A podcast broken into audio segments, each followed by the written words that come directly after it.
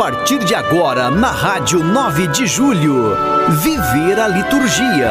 Apresentação: Frei José Moacir Cadenassi. Eis que a tua luz chegou, chegou. A glória do Senhor vem te cobrir.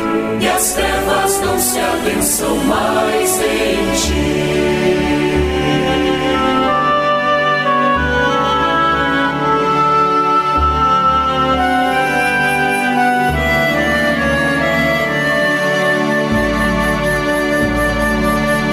Minha saudação de paz a você que nos acompanha pela Rádio 9 de Julho, neste anoitecer do domingo, dia do Senhor. Aqui pela Igreja no Brasil, nós estamos neste domingo celebrando a solenidade dos apóstolos Pedro e Paulo, a qual foi transferida do dia 29 de junho né, por opção da, da Conferência Nacional dos Bispos do Brasil, isso já há muitas décadas, para o domingo seguinte, quando 29 não é dia dominical. Mas recordamos que muitas comunidades paróquias com certeza celebraram São Pedro, São Paulo no dia 29 de junho, né? aquelas as quais os têm por titulares. Mas hoje é a comemoração do martírio desses apóstolos, porque recordamos que duas outras comemorações, né, em graus de festa, nós temos de ambos. A primeira no dia 25 de janeiro, a conversão de São Paulo, e depois a segunda no dia 22 de fevereiro, a Cátedra de São Pedro. Esta comemoração de hoje do martírio foi inscrita no Santoral Romano antes ainda da festa do Natal, no período de constituir o ano litúrgico, então no século IV. Pedro, o pescador, o discípulo do Senhor, né, primeiro chamado de Simão, seu nome original, e depois Jesus lhe dá o nome de Pedro, ou cognome, né, que quer dizer rocha, pedra, para representar a firmeza desse discípulo no âmbito da fé. Né? Então, depositar a fé naquele que é a pedra angular, Jesus Cristo. Então, são duas imagens de pedra. Jesus é a pedra angular, mas Pedro é a pedra enquanto o fundamento da fé no mistério pascal de Cristo. Por isso que ele também é uma das primeiras testemunhas do ressuscitado, conforme o Evangelho de João, e é aquele que vê o sepulcro vazio e vai lá conferir os sinais que ficaram. Depois da ascensão, é Pedro quem dirige a comunidade cristã e ele é o primeiro a tomar consciência de abrir a igreja aos pagãos. Paulo, né, que nós recordamos também de uma forma intensa no seu caminho de conversão, mas naquele momento crucial na estrada de Damasco, né? E depois desta experiência, ele integrado à comunidade cristã, à comunidade de Jerusalém e também nesta comunhão ele parte para quatro ou cinco viagens missionárias em comunhão sempre com a igreja, enviado por ela. E ele também vai participar do primeiro concílio da igreja, saindo de Antioquia, um lugar onde estavam vivendo um conflito grande com cristãos que foram convertidos a partir do judaísmo, né, e foram até Antioquia e com ideias também de conjugar o judaísmo com o cristianismo. Então Paulo sai de lá e volta a Jerusalém para participar do primeiro concílio da igreja e levar também este desafio. Né? Então, na marca desses dois apóstolos, tradicionalmente chamados de colunas da igreja, nós também temos a referência da fé cristã, pois foi deles, né, do grupo primeiro ali do discipulado de Cristo que nós recebemos a dimensão da fé no ressuscitado. Celebremos e bendigamos a Deus pelo testemunho de Pedro e Paulo. Mergulhados na vida de Cristo,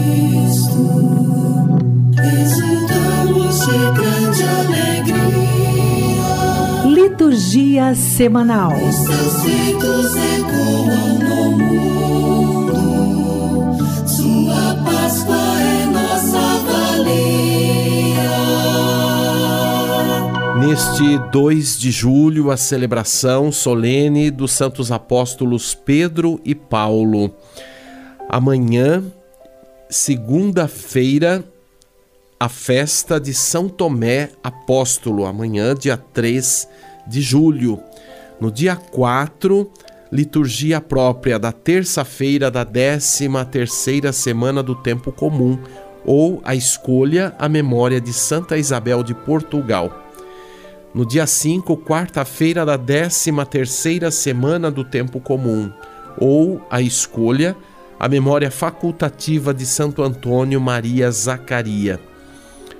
Na quinta-feira, dia 6, a liturgia própria da 13 terceira semana do tempo comum, ou a escolha, a memória facultativa de Santa Maria Gorete, Virgem e Mártir no dia 7, sexta-feira da 13 terceira semana do tempo comum.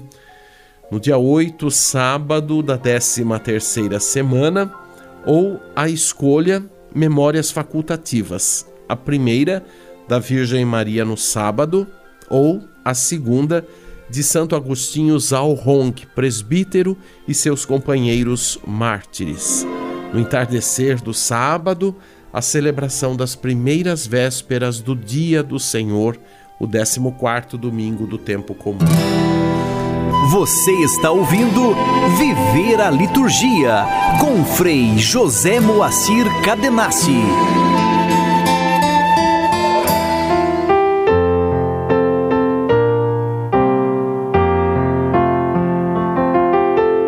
Igreja e Liturgia como hoje estamos celebrando os apóstolos, os santos apóstolos Pedro e Paulo, creio que é oportuno nós também fazermos aqui uma retomada né, da dimensão do culto aos santos na tradição cristã católica. Somos, juntamente com os cristãos né, orientais, as igrejas que têm por tradição cultuar as suas testemunhas, mas a entender que cultuar não é adorar as testemunhas de Cristo, né? Os santos, aqueles que foram inscritos no calendário litúrgico, que foram incluídos, né, no martirológio da igreja. Mas é na verdade sempre celebrar a testemunha ou as testemunhas de Cristo, celebrar, claro, o mistério de Cristo na vida destas pessoas. E dessas pessoas enquanto a sua vivência eclesial, a sua vivência na Igreja de Jesus Cristo. Nós não fazemos menção a uma testemunha, aliás, ela jamais seria reconhecida se ela não estivesse em comunhão, claro, com o mistério, mas com a comunidade cristã. Porque o sentido é este: os santos são referências para o povo de Deus, né? para dizer o quanto e sempre é e será possível viver o caminho da santidade em Jesus Cristo né, nesta dimensão da vida terrena. Então, se a gente for realmente conhecer para valer a vida de cada testemunha, sejam aquelas que oficialmente são reconhecidas, né, foram canonizadas, mas as testemunhas de Cristo são incontáveis, né, como já nos sugere a dimensão do Apocalipse, né, a multidão de testemunhas, 144 mil, né, um número múltiplo de quatro para falar da totalidade, né, não, não, não dá nem para contar, elencar, mas para falar simbolicamente da totalidade, né, do, de todas as testemunhas possíveis né, na obra do Cristo pela igreja.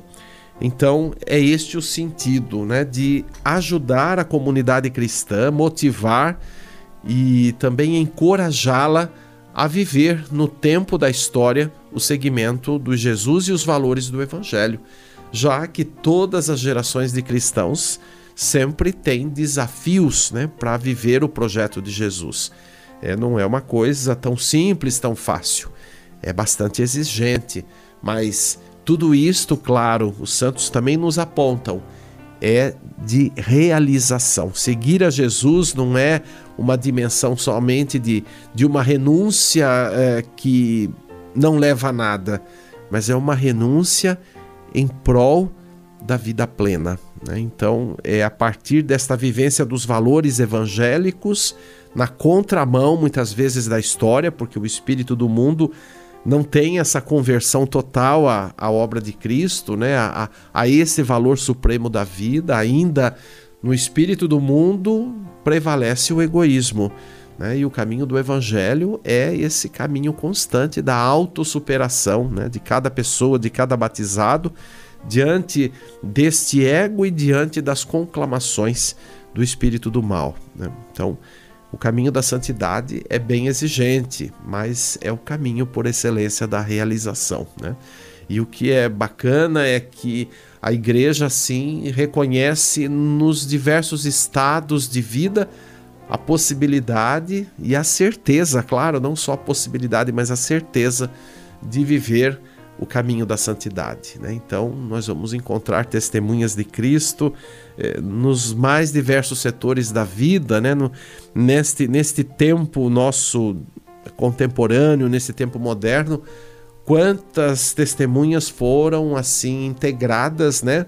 neste ambiente, neste espaço de século XX né? e século XXI que estamos vivendo então é muito importante saber que a santidade é algo para sempre e que abarca todos os tempos e todos os estágios de vida.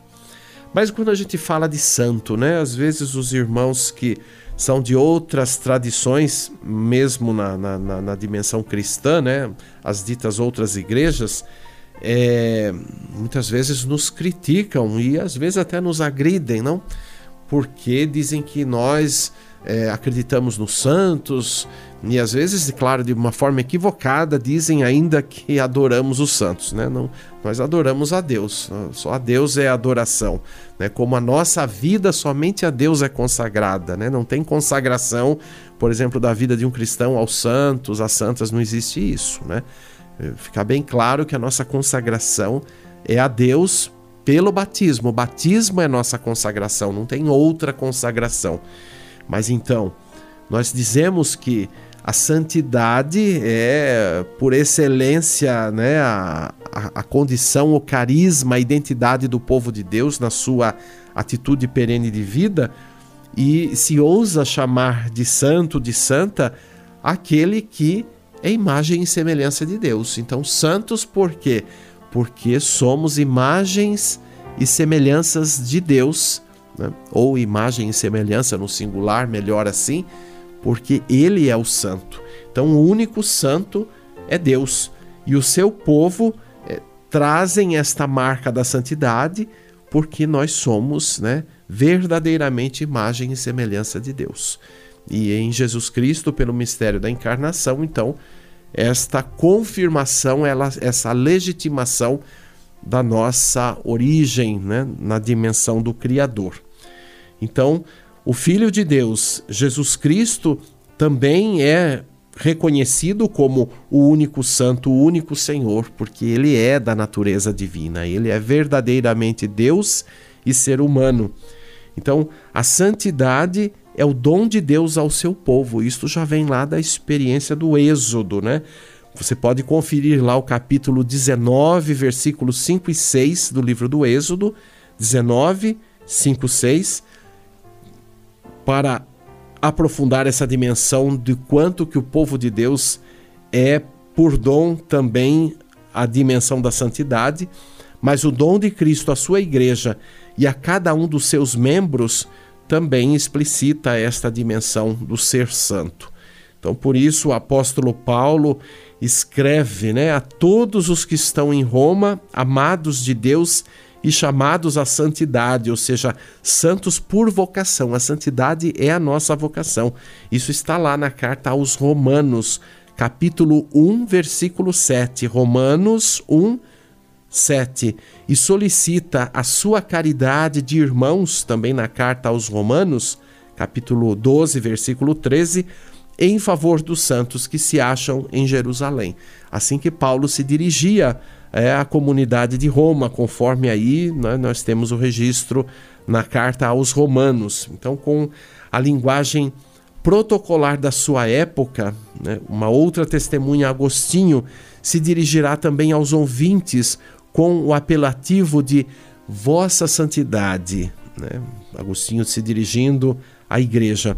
Mas já o título de santo era atribuído de modo especial aos cristãos que, com maior plenitude, haviam vivido a sua pertença a Cristo, isto é, os mártires. Estes são, em primeiro lugar, né, na tradição da igreja, ali no âmbito dos primeiros passos da, da vida cristã, estes são os reconhecidos né, como os santos, porque estes estão, assim, praticamente em pé de igualdade na atitude de Jesus de entregar a vida, né? E não recusar a entrega da vida em favor, né, da obra de Deus, em favor do evangelho, em favor da humanidade. Então, os mártires são assim os queridos, né, os bem-amados das primeiras comunidades. E tanto é que por muito tempo, por séculos, não, o primeiro milênio praticamente, a, a igreja considerava então as testemunhas, os santos, aqueles que foram martirizados. Né? Então, desde a segunda metade do século II, né, já era cristã no Oriente, e desde o começo do século III no Ocidente, é, esses santos, esses mártires passaram a ocupar lugar particular na recordação das comunidades. Então a igreja festejava todos os anos o seu Natal, né? Lembrar que Natal, o dia do nascimento, é o dia da passagem, né, para a dimensão da plenitude. Então este é o dia Natal, é o aniversário da deposição de cada testemunha do seu nascimento para o céu. E recomendava-se é, a sua oração junto ao Senhor. Então nascia assim o culto dos mártires, seria seguido pelo culto das outras testemunhas. Então isso perdurou praticamente durante o primeiro milênio da era cristã.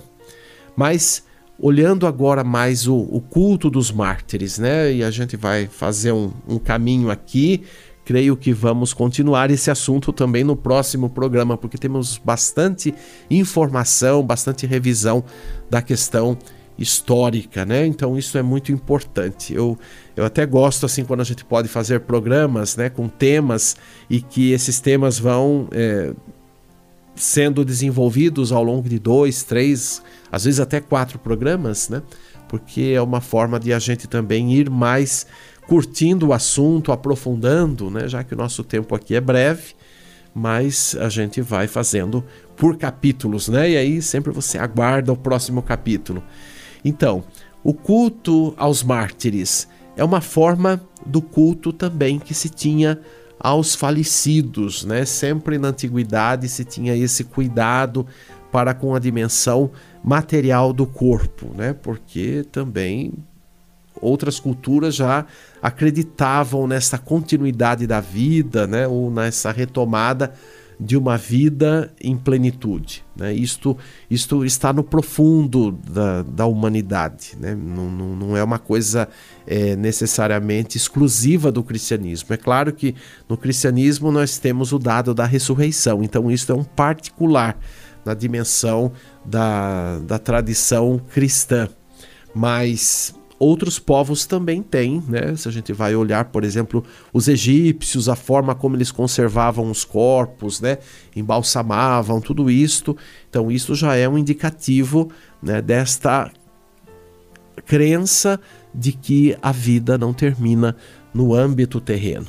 Então, então, esse culto aos falecidos, nós podemos dizer que remonta até a, a dita pré-história, né? Eu sou um pouco assim resistente com essa expressão pré-história porque no clássico aí se considera, né, pré-história e depois o que vem depois, mas na verdade a história é o conjunto, né, da, da, da vida humana, da vida desse planeta, né? O que na verdade a gente não tem é são notícias precisas de todos os momentos, de todas as etapas da vida, né? Então às vezes a gente fala de pré-história, é um pouco assim o senso comum, né? Mas considerando que este culto remonta mesmo a praticamente as origens né, da vida na Terra, né? E esse culto à dimensão dos falecidos supõe, em primeiro lugar, as honras fúnebres prestadas ao corpo de quem faleceu. Então, no território de Israel,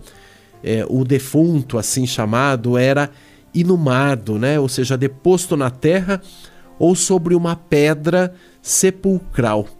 Em Roma, onde a inumação era conhecida, admitia-se também a incineração, ou seja, ateava fogo né, no, no, no, corpo.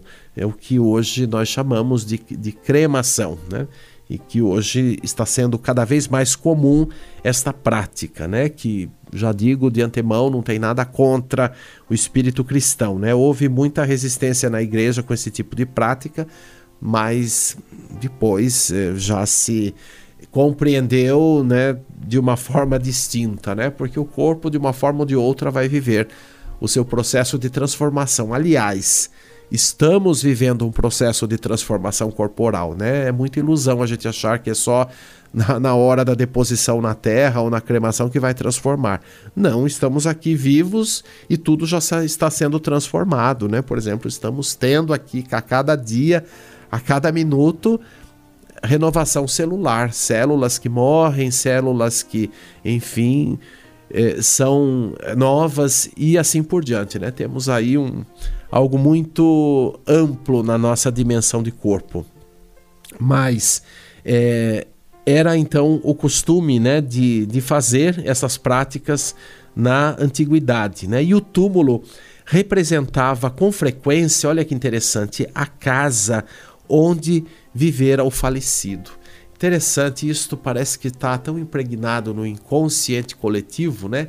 Que naturalmente há uma tendência, né? Perceba bem, pergunte a você qual que é o seu sentimento, né? Estamos falando aqui de um assunto meio difícil, não? Muitas vezes não, não parece não muito agradável de ouvir, mas o que, que representa para você uma sepultura? Quando você vai ao cemitério, quando você vai num lugar onde, se não for o cemitério convencional, ou por exemplo, um lugar aqui em São Paulo, tem lugares assim, né? Nós temos os Freis Capuchinhos, temos na zona leste de São Paulo, na, naquela região ali, Sapopemba, uma igreja, e no subsolo dessa igreja existe um lugar com urnas onde as pessoas levam né, uh, as relíquias. Eu digo relíquias, eu não chamo de restos mortais, mas os ossos, enfim, é, para serem ali abrigados, guardados com veneração, né? Então, às vezes popularmente se chama ossário, né? Também é um pouco meio pesado isso. Mas é um lugar onde tem inclusive a celebração da Eucaristia, tudo, né? Então, qual que é a sua sensação quando vai num lugar desse, quando vai num cemitério convencional? Você acha que ali é a casa mesmo, né? Como acreditava-se lá na antiguidade, é a casa onde habita quem ali faleceu? O que que isso representa para você, né? para a gente pensar um pouquinho, né? Porque se pensava isto, que o túmulo representava então a casa onde vivia o falecido. Então os membros das famílias era por costume aí se reunir em certos dias para oferecer, né, oferendas ou apresentar alimentos, né, principalmente alimentos que os falecidos gostavam, né, em vida, né, e era uma forma de fazer memória deles, né, especialmente no aniversário do seu nascimento. Interessante hoje, quando a gente celebra São Pedro, o martírio, eu lembro que aquela comemoração que eu falei no início, né, de 22 de fevereiro, a Cátedra de São Pedro, a igreja colocou esta celebração justamente para rebater um pouco essa ideia, né, de que eh, nos lugares eh, estavam ali retidos, por exemplo, os falecidos. Então se costumava na cultura pagã também é, fazer refeições exatamente no dia 22 de fevereiro, na correspondência desse calendário nosso gregoriano, né, se costumava fazer cultos ali aos falecidos. Então, naquele princípio, a igreja também queria é, dar um, um outro sentido, ou pelo menos fazer com que os cristãos fossem deixando certos costumes, e aí se instaurou então a Cátedra de São Pedro, porque até no costume pagão se colocava uma cadeira nesse 22 de fevereiro, pensando que o falecido então sentaria ali ao redor do, da sepultura e enquanto a família comia alguma coisa em sua memória, né? Então, quantas coisas aí a gente tem do ponto de vista histórico. Mas nós vamos continuar esse papo, como eu prometi, na semana que vem, sobre os santos, mas vamos revendo aí um pouco os costumes sobre a dimensão daqueles que vivem já a plenitude. Canto litúrgico. E o canto de hoje não podia ser diferente, né? Um canto de abertura para celebrações da missa, da liturgia da palavra, intitulado Com Pedro e com Paulo. Um canto próprio, então, para a festa de hoje. A letra é de minha autoria, Frei José Moacir Cadenassi, a música do padre Ney Brasil Pereira e a interpretação do coral Palestrina. Perceba na letra o sentido deste dia comemorado e perceba o quanto esta letra indica a centralidade do mistério de Cristo na vida de Pedro e Paulo.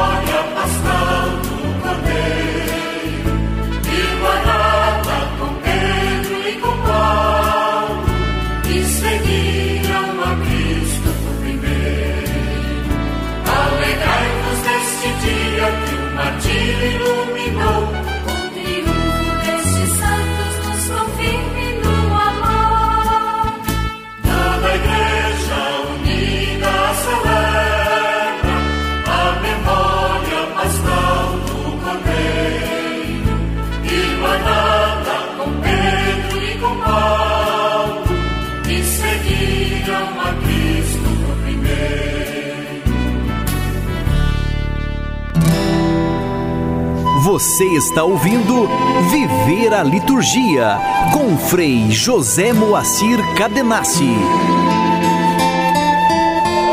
Rezemos com a Igreja. Ó Deus, que hoje nos concedeis a alegria de festejar São Pedro e São Paulo, concedei à vossa Igreja seguir em tudo os ensinamentos destes apóstolos que nos deram as primícias da fé. Por nosso Senhor Jesus Cristo, vosso Filho, na unidade do Espírito Santo. Eu agradeço sua participação, continue sempre com a Rádio 9 de Julho. Com você eu estarei aqui no próximo domingo.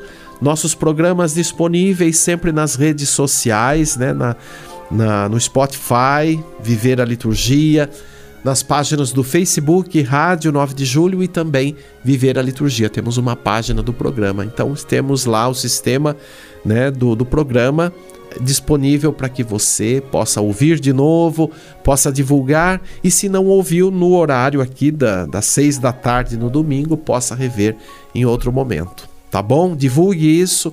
Eu espero você no próximo domingo. Até lá. Você acompanhou o programa Viver a Liturgia. Apresentação: Frei José Moacir Cadenassi. Que a tua luz Senhor vem te cobrir e as trevas não se adensam mais em ti.